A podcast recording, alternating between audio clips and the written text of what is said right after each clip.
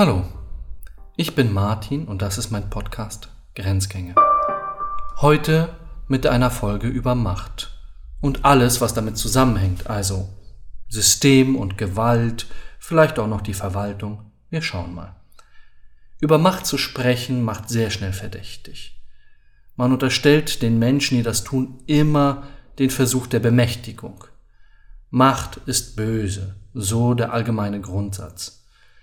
Nichts bringt das besser auf den Punkt als Star Wars. Dort haben wir dieses wunderbare Verständnis von Macht auf den Punkt gebracht. Sie unterscheidet sich in eine gute und in eine böse Seite, und war man zu gierig oder hatte seine Gefühle nicht im Griff, rutscht man schnell ab und schwuppsdiwupps ist man böse. Umgekehrt helfen viel Liebe, Familie und Verständnis für die gute Seite, und wenn der Tag lang ist, kriegt man die Bösen auch ab und zu mal bekehrt. Ein wunderbares, christliches Oh. Nein, ein naives Verständnis von Macht, aber natürlich eben durch und durch christlich. Nichts anderes hatte George Lucas vor dem geistigen Auge und nichts anderes hatten auch die 68er vor dem Auge, vor deren Hintergrund das entstand. Macht ist gefährlich, so der Grundsatz. Macht korrumpiert, Macht ist böse. Die Historiker sagen dazu, dass aus Machtversessenheit Machtvergessenheit geworden ist und meinen damit, dass unsere Fähigkeit über Macht zu sprechen, zu denken, zu reflektieren, sie konzeptionell und theoretisch in irgendeiner Weise zu behandeln, abhanden gekommen ist. Abhanden gekommen ist sie mit den schrecklichen Erfahrungen des 20. Jahrhunderts, wo alle Staaten miteinander einmal ausprobiert haben, wie die schrecklichsten Ausartungen von staatlicher und industrieller Macht aussehen können. Das waren die großen Industriekriege des Ersten und Zweiten Weltkriegs, das waren sicherlich der Vietnamkrieg, das war der Kalte Krieg und alles dazwischen drin herum auch. Macht ist also in irgendeiner Form ein schwieriges, ein sperriges, vielleicht auch ein klebriges und zähes Thema. Zumindest ist es wirklich schwer, einen anständigen Diskurs darüber zu kriegen, ohne dass man sich sofort mit einer moralischen Konfrontation auseinandergesetzt sieht, die lautet, das darfst du nicht. Also über Macht darf man nicht sprechen. Das macht es aber sehr schwierig, wenn wir eines der zentralsten Themen des Verhältnisses von Menschen unter Menschen behandeln möchten. Nämlich, wie geht Herrschaft? Macht und Herrschaft sind eindeutig verwandt. Herrschaft bedeutet, ich übe Macht über andere aus. Nirgendwo erleben wir das deutlicher als während der großen Pandemie 2000 2020 auf Grundlage von Corona und Covid. Dort wird ganz massiv von staatlichen Eingriffen Herrschaft über Menschen ausgeübt und sie wird fast überall gut geheißen. Also Eingriffe wie Verbote rauszugehen, Verbote sich zu treffen, Verbote Gotteshäuser zu betreten. Undenkbar zu anderen Zeiten, aber ganz klar Herrschaftsakte. Die Herrschaft von Menschen unter Menschen muss gut geregelt sein. Denn wäre sie schlecht geregelt, haben wir schlechte Herrschaft und das möchte niemand. Viele Romantiker sehnen sich nach der guten Herrschaft und hoffen dann, es gäbe einen guten Diktator, einen gnädigen Diktator, einen gutmütigen Diktator auf Lebenszeit. Das ist ein schöner Gedanke, dem möchte man alle Macht geben, denn er wird das ja schon ganz gut machen. Hier haben wir wieder einen Gottesgedanken. Wenn Gott gut ist, dann soll er doch auch herrschen, dann ist das eine gute Herrschaft.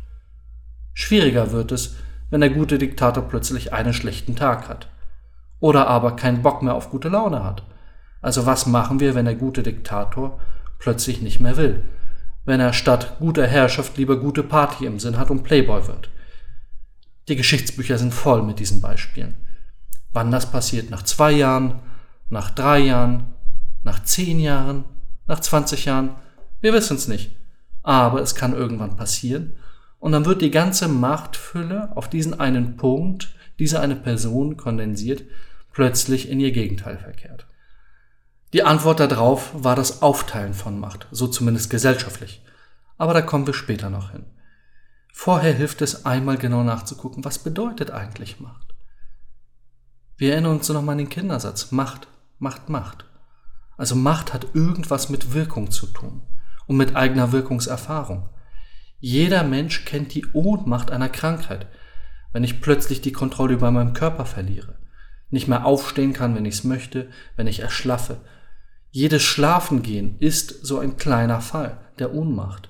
Ich verliere die Kontrolle über meinen Körper und, wenn ich träume, auch über meinen Geist. Und jeden Morgen, wenn ich aufstehe, erlange ich diese Kraft wieder. Gekräftigt gehe ich in den Tag und der erste Akt der Bekräftigung ist es, die Kontrolle über mich selbst und meinen Körper zurückzuerlangen.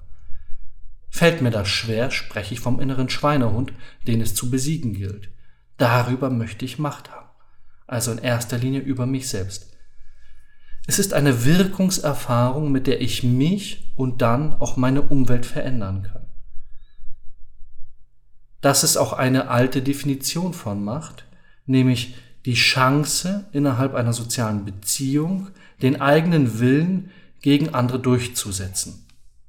Da sind wir wieder beim soziologischen Part. Gemeint ist damit, dass ich meine Vorstellungen durchsetzen kann gegenüber anderen Wesen, die auch Vorstellungen haben. Und deutlich wird, Macht und Wille sind zwingend aneinander gekoppelt. Aber ich bin schon wieder zu schnell. Nochmal drei Schritte zurück. Was genau ist Macht? Stellen wir uns mal die absolute Nummer von Macht vor. Die göttliche Nummer. Das sind die Fantasien, die wir von Macht als ultimatives Werkzeug haben. Ganz klassisch die göttliche Macht. Mit einem Fingerschnipsen die Welt zu erschaffen oder, wenn man Comics mag und die neuen Avengers gesehen hat, mit einem Fingerschnips die Hälfte des Universums auszulöschen. Also eine unmittelbare Wirkungserfahrung beruhend auf einen Willensakt. Das ist absolute Macht. Und so ist sie auch ganz klassisch, also theologisch und philosophiegeschichtlich gefasst. In der Ideengeschichte ist diese Form der Macht die Potentia absoluta, die absolute Macht. Das können wir übrigens an der Stelle einschieben, ist ein wunderbares Spiel mit den Wörtern.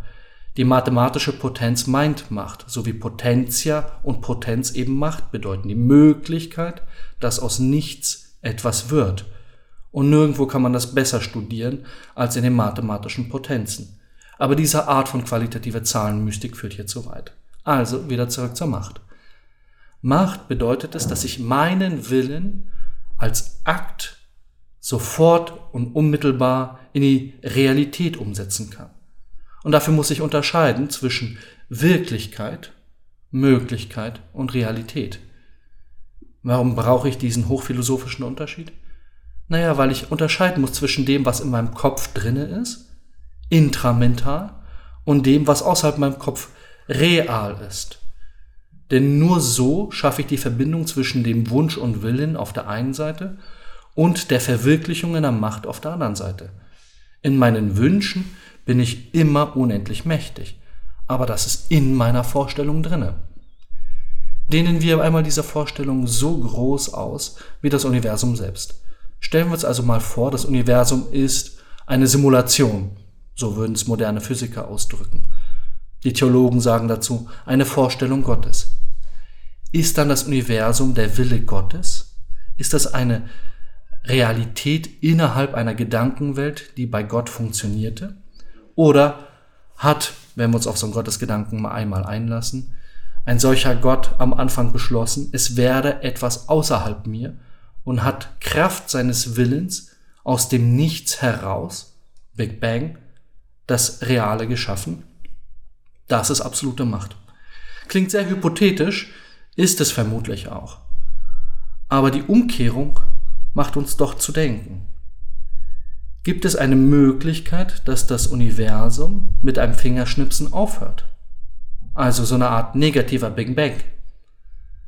Gibt es eine Chance, dass das Universum auf einmal aufhört zu existieren?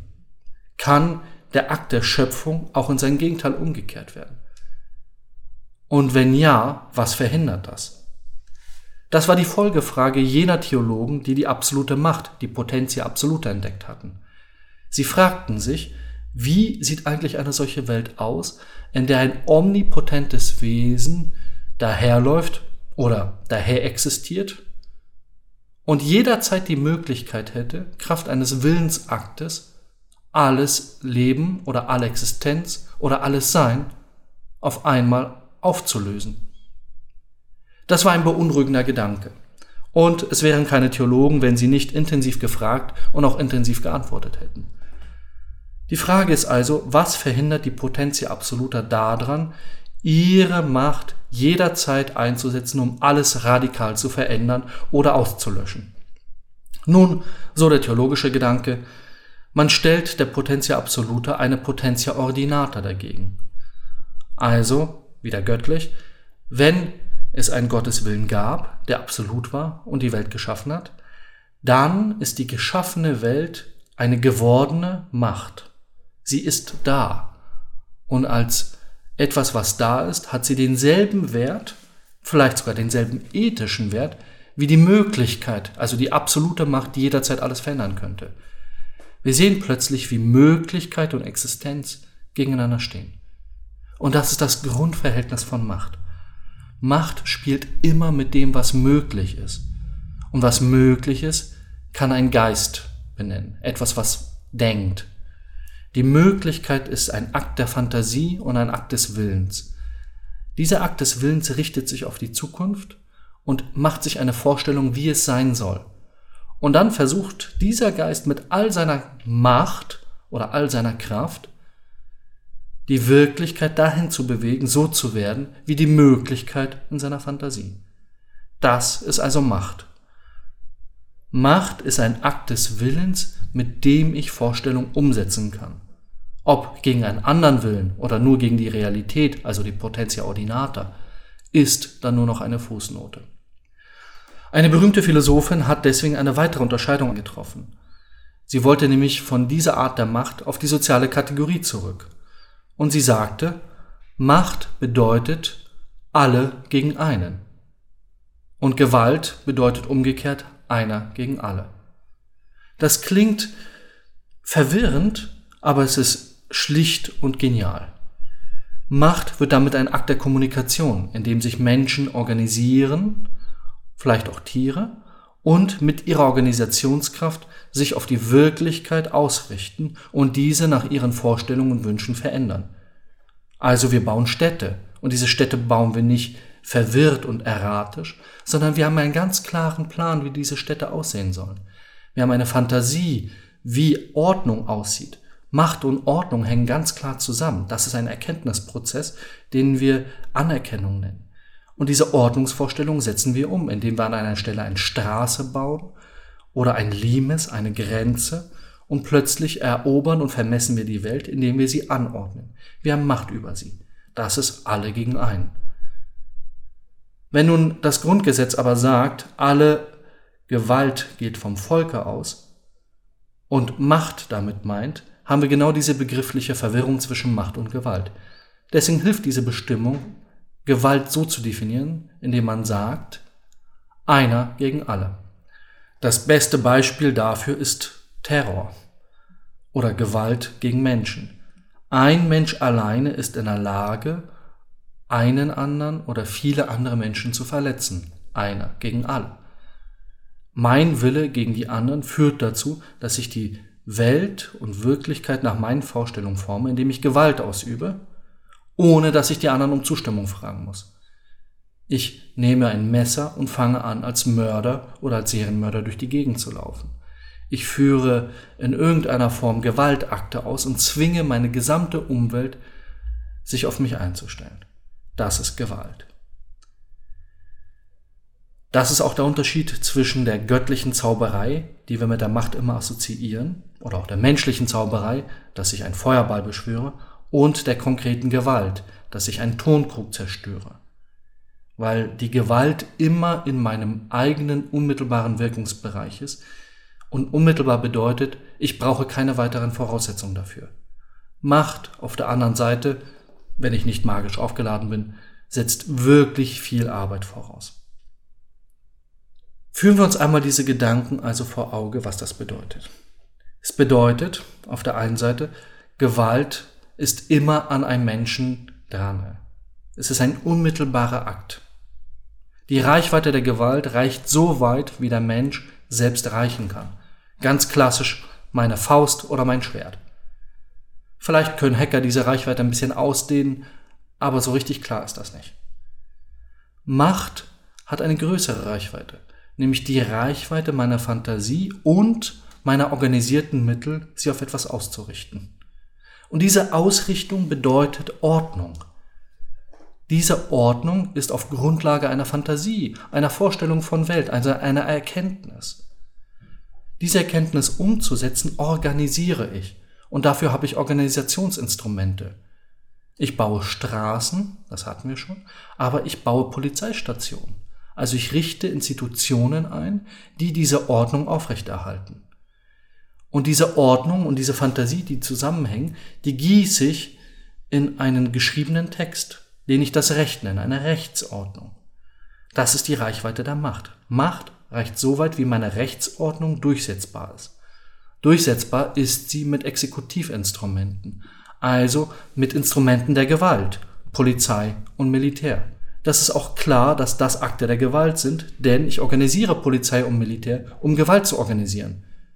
Die Alternative bestünde darin, dass ich sie nicht organisiere. Dann habe ich Mord und Totschlag, Bürgerkrieg und Anarchie.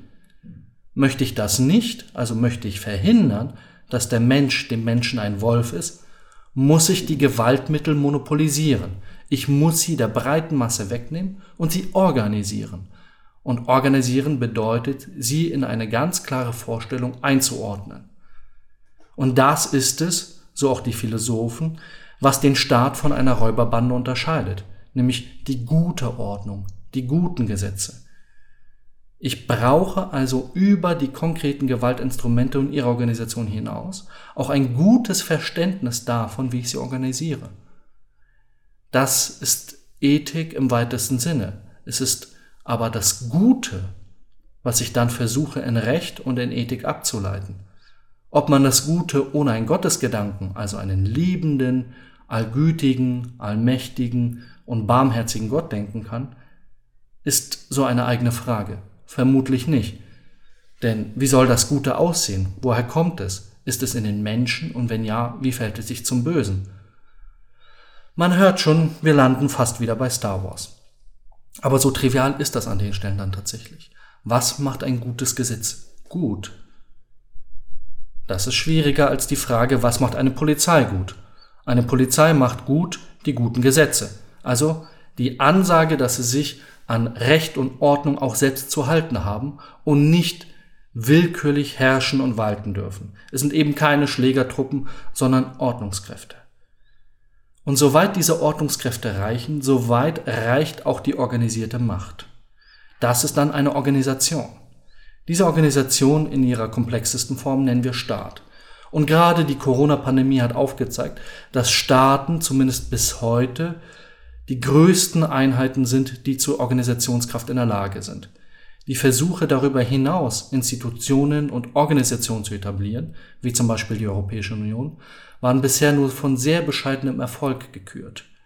Sie alle scheitern daran, dass sie nicht in der Lage waren, ihre Ordnungsvorstellungen durchzusetzen. Eben keine eigene Polizei, keine eigene Verwaltung, kein eigenes Militär. Am Ende der Reichweite der Macht komme ich an eine Grenze. Das ist ein eigener Begriff. Denn eine Grenze ist das, was meine Macht begrenzt. Darüber hinaus geht es nicht weiter. Soziologen sprechen an den Stellen sehr gerne von System und das ist ein wunderbarer Begriff. Die soziologische Definition geht dann so. Ein System ist das, was seine Komplexität reduziert und außerhalb der reduzierten Komplexität haben wir eine wilde Umwelt, also ein Ort, an dem die Komplexität nicht reduziert ist. Das klingt sehr ähnlich zu dem, was wir eben hatten, oder? Macht ist das, was ordnet und organisiert und eine Reichweite. Es reduziert also die Vielzahl an Möglichkeiten auf genau diese, die erlaubt sind, die rechtmäßig sind. Die Grenze selbst ist ein eigenes Phänomen, ist eine spannende Kiste. Wenn wir das als Organismus vorstellen, ist die Grenze beispielsweise die Haut. Der Unterschied zwischen dem Innen und dem Außen. Dabei ist die Grenze nicht nur eine negative Differenz, also nicht nur nicht innen oder nicht außen, sondern sie hat eine eigene Qualität. Sie ist eine eigene Transfer- und Transitstation. An ihr verändert sich etwas. An ihr überschreitet die Macht und der Wille die eigene Reichweite und wird zu irgendetwas anderem. Und alle, die diese Grenze überschreiten, die nennen wir Pioniere, Grenzgänger. Genau dort findet Forschung, Innovation und Neue statt. Die Grenze ist ein Ort des Übergangs und an ihr gelten völlig eigene Regeln. Sie ist chaotisch und erratisch, denn es gilt weder noch das, was eben geordnet und geregelt war, noch das völlige Chaos. Es ist der Übergang. Deswegen sind Grenzgänge auch immer heikel. Grenzen werden gut bewacht. Sie haben ein scharfes Protokoll, wie die Dinge dort übergeben und geregelt sind, denn andernfalls entstehen Missverständnisse und jedes Missverständnis hat das Potenzial, die gesamte Ordnung in Frage zu stellen. Denn dann würde ja plötzlich das Fremde von außen ins Innere hereinbrechen und die gesamte Ordnung in Frage stellen. Die Urangst vor Alieninvasionen oder Meteoriteneinschlägen. Jeder Versuch, über die Grenze hinauszugehen, ist auch immer ein Akt der Gewalt weil ich in ein neues Terrain vorstoße, in eine neue fremde Welt, deren Komplexität ich reduzieren möchte, also deren Regeln ich brechen möchte, um meine eigenen Regeln durchzusetzen. Ich möchte meine Reichweite vergrößern. Ich möchte meine Macht ausbauen, so zumindest der Systemgedanke. Ganz klassisch nennt man das Imperium oder ein Reich. Etwas, was seine Reichweite immer weiter vergrößert und die eigenen Vorstellungen durchsetzt. Das ist auch der Unterschied eines Reiches zu einem Staat. Ein Reich oder ein Imperium hat keine solche scharfe Grenze, sondern nur eine weiche Grenze. Die Grenzen sind so weit, wie meine Soldaten reichen. Und entdecke ich irgendwas hinter der Grenze, was ich besonders interessant finde, schicke ich halt zwei, drei Legionen hin und die werden schon damit fertig werden. Und wenn nicht, wache ich schweißgebadet auf und rufe aus, Varus, Varus, gib mir meine Legion wieder. Dieses Trauma begleitet nicht nur die Römer, es ist auch der Stolz der gesamten Westfalen bis heute.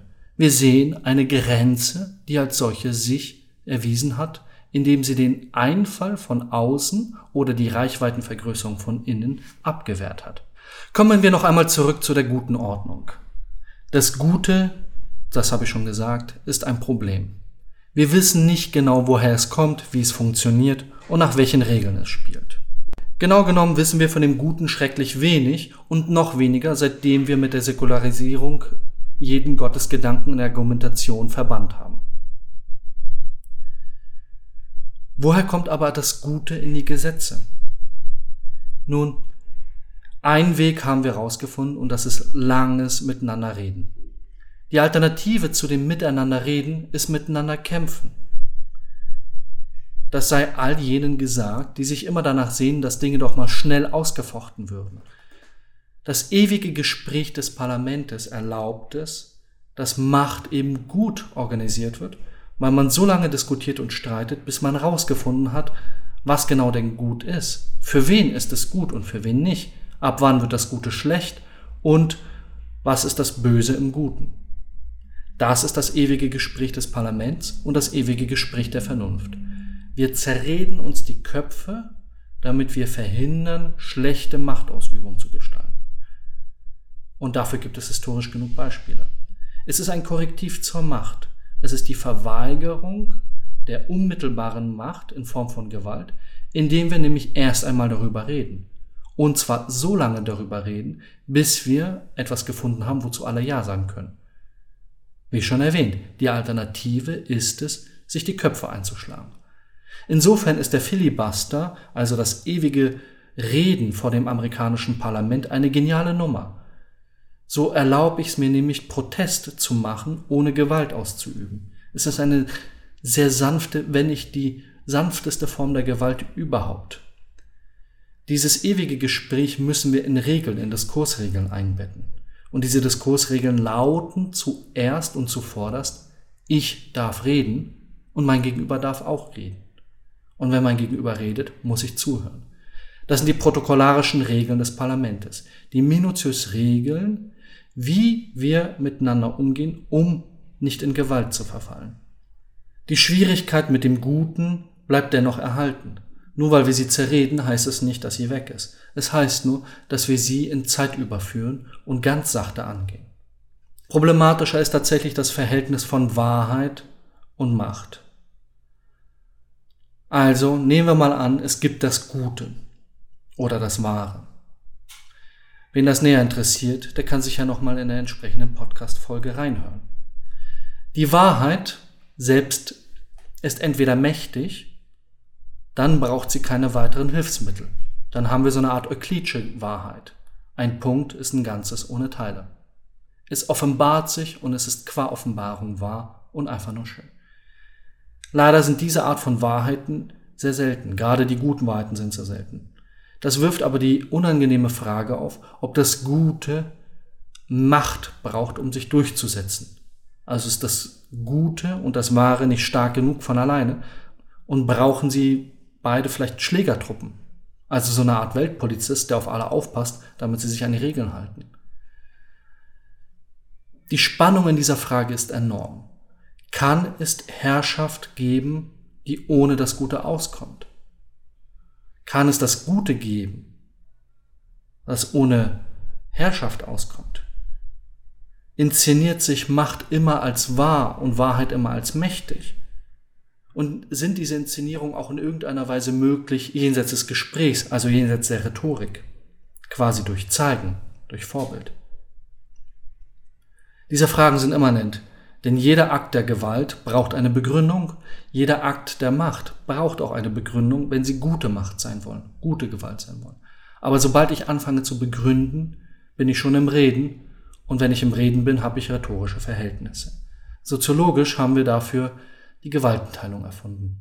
Wir fächern die Gewalt auf möglichst viele unterschiedliche Institutionen auf und geben jeder nur ein bisschen davon. Es ist das Gegenteil der Potentia Absoluta. Es ist das Fragmentieren von Gewalt und Macht in viele kleine Teile, die sich gegenseitig in Schach halten. Deswegen bleibt die Abschaffung der Gewaltmittel auch unmöglich. Was also bleibt, ist vielleicht Humor. Humor hat sich, auch ein rhetorisches Verhältnis, als eines der effektivsten Mittel gegen Macht erwiesen. Nicht umsonst beklagen alle Mächtigen die Satiriker und die Karikaturen, die über sie erstellt werden. Der Humor sticht und hilft. Er ist im Grunde rhetorisch und er spielt mit dem, was wir über die Welt wissen, vor allem aber spielt er mit dem Unterschied zwischen Möglichkeit und Wirklichkeit. Wenn man so möchte, ist Humor ein Wahrheitsanspruch ohne Machtanspruch. Und das ist eine feine Sache.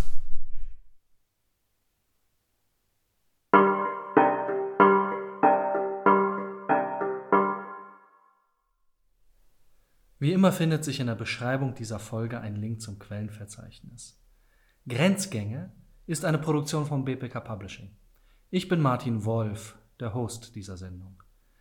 Editing Rafaela Neff, Redaktion Katharina Hesse, Konzeption und Umsetzung Paul Johannes Rossmann.